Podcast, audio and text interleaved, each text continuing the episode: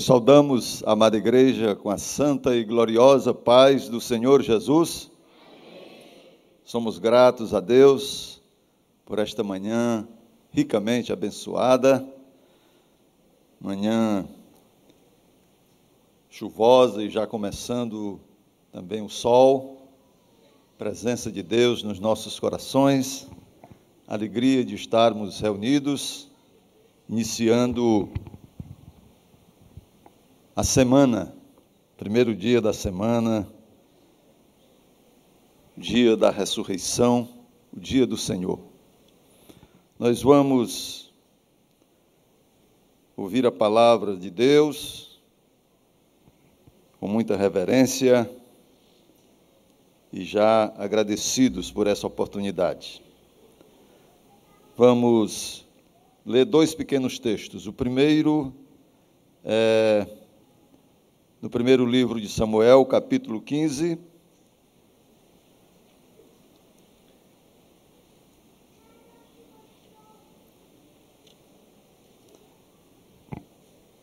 Dois versos, dois versos, o 13 e o 14. Em seguida, nós vamos ali para o primeiro livro das Crônicas, capítulo 11. Também uma leitura de dois versículos. 1 Samuel 15, 13 e 14. Diz assim a palavra de Deus. Samuel encontrou Saul e este lhe disse: Que você seja bendito do Senhor. Executei as palavras do Senhor. Mas Samuel perguntou: Então, que balido de ovelhas é este nos meus ouvidos?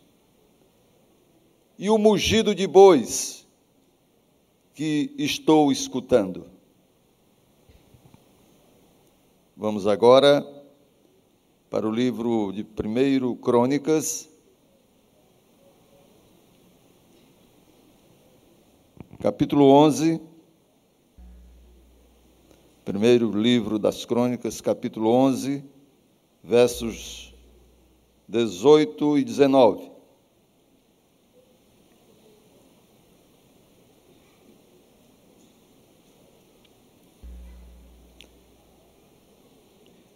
Então, aqueles três romperam pelo acampamento dos filisteus tiraram água do poço junto ao portão de Belém e a levaram a Davi.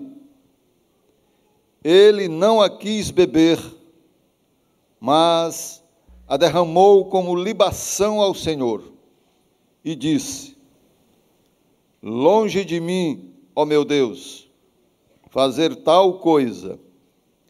Beberia eu o sangue dos homens que lá foram colocando em risco a sua vida? Pois, arriscando a sua vida, a trouxeram, e assim não a quis beber. São estas as coisas que fizeram os três valentes. Louvado e engrandecido seja o nome de Jesus. Amado Deus, bom é estar neste lugar, Senhor iniciar a semana, Senhor amado, na tua casa, juntos, Senhor amado, com a tua igreja santa, com os teus filhos, com os nossos irmãos, Senhor, a quem tu tens acompanhado tão de perto, tens sido misericordioso, tem nos presenteado, ó Deus, com tantos mimos, com tantas dádivas.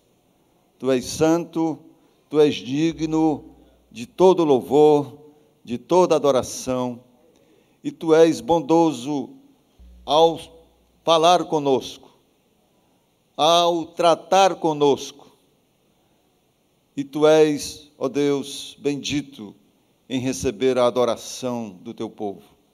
Recebe, Senhor, essa concentração de entendimento nestes instantes do teu povo que certamente está de coração livre, de mente aberta para receber a tua palavra. Te pedimos e te agradecemos em nome de Jesus. Amém. Primeiro texto, Samuel encontra Saul, profeta se encontrando com o rei, e o rei disse para o profeta: Que você seja bendito, que você seja bendito do Senhor, Samuel. Ele fez uma saudação reverente, resta saber se era de coração. E diz: Executei as palavras do Senhor. Por que, que a saudação percebemos que foi reverente e não podemos afirmar que foi de coração? Porque ele não está falando a verdade quando diz que executou as palavras do Senhor. Ele executou parcialmente. E quando o Senhor pede para nós fazermos algo, Ele quer que façamos integralmente. Pois bem, era o rei falando com o profeta. Mas Samuel perguntou: quando Samuel ouviu essa palavra do rei, ele simplesmente não absorveu, calou, mas pensou e, e perguntou. Então, Samuel pergunta: Então, Saul, que balido de ovelhas é este dos meus ouvidos? e o mugido de bois que estou escutando. Ora, isso são fatos que acusam o rei de não estar falando a verdade. Naquele ambiente, não era para ter ovelhas e bois, porque ele estava chegando de uma guerra onde a ordem do Senhor para o rei é que ele de nada lá trouxesse, nada trouxesse de lá, absolutamente nada.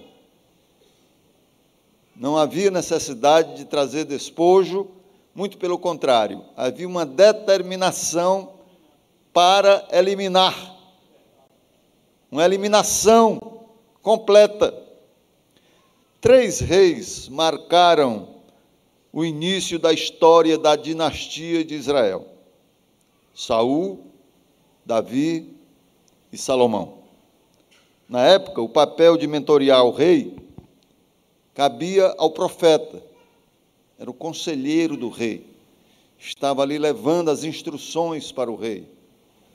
Ou seja, independente do local que nós ocupemos, na hierarquia que Deus nos colocou lá no trabalho, na igreja, dentro da casa,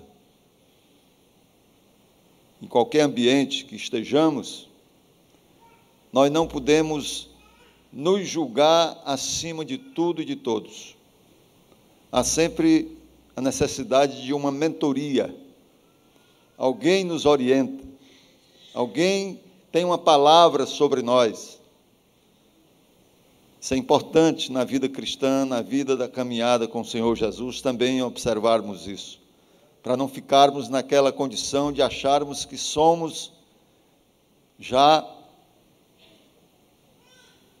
o irrepreensível, aquele que não precisa de orientação, não precisa mais de recomendações, muito pelo contrário.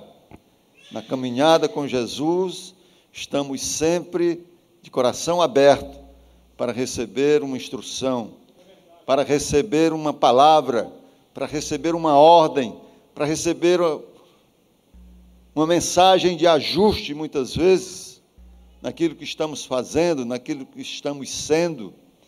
Então, é normal, muito normal.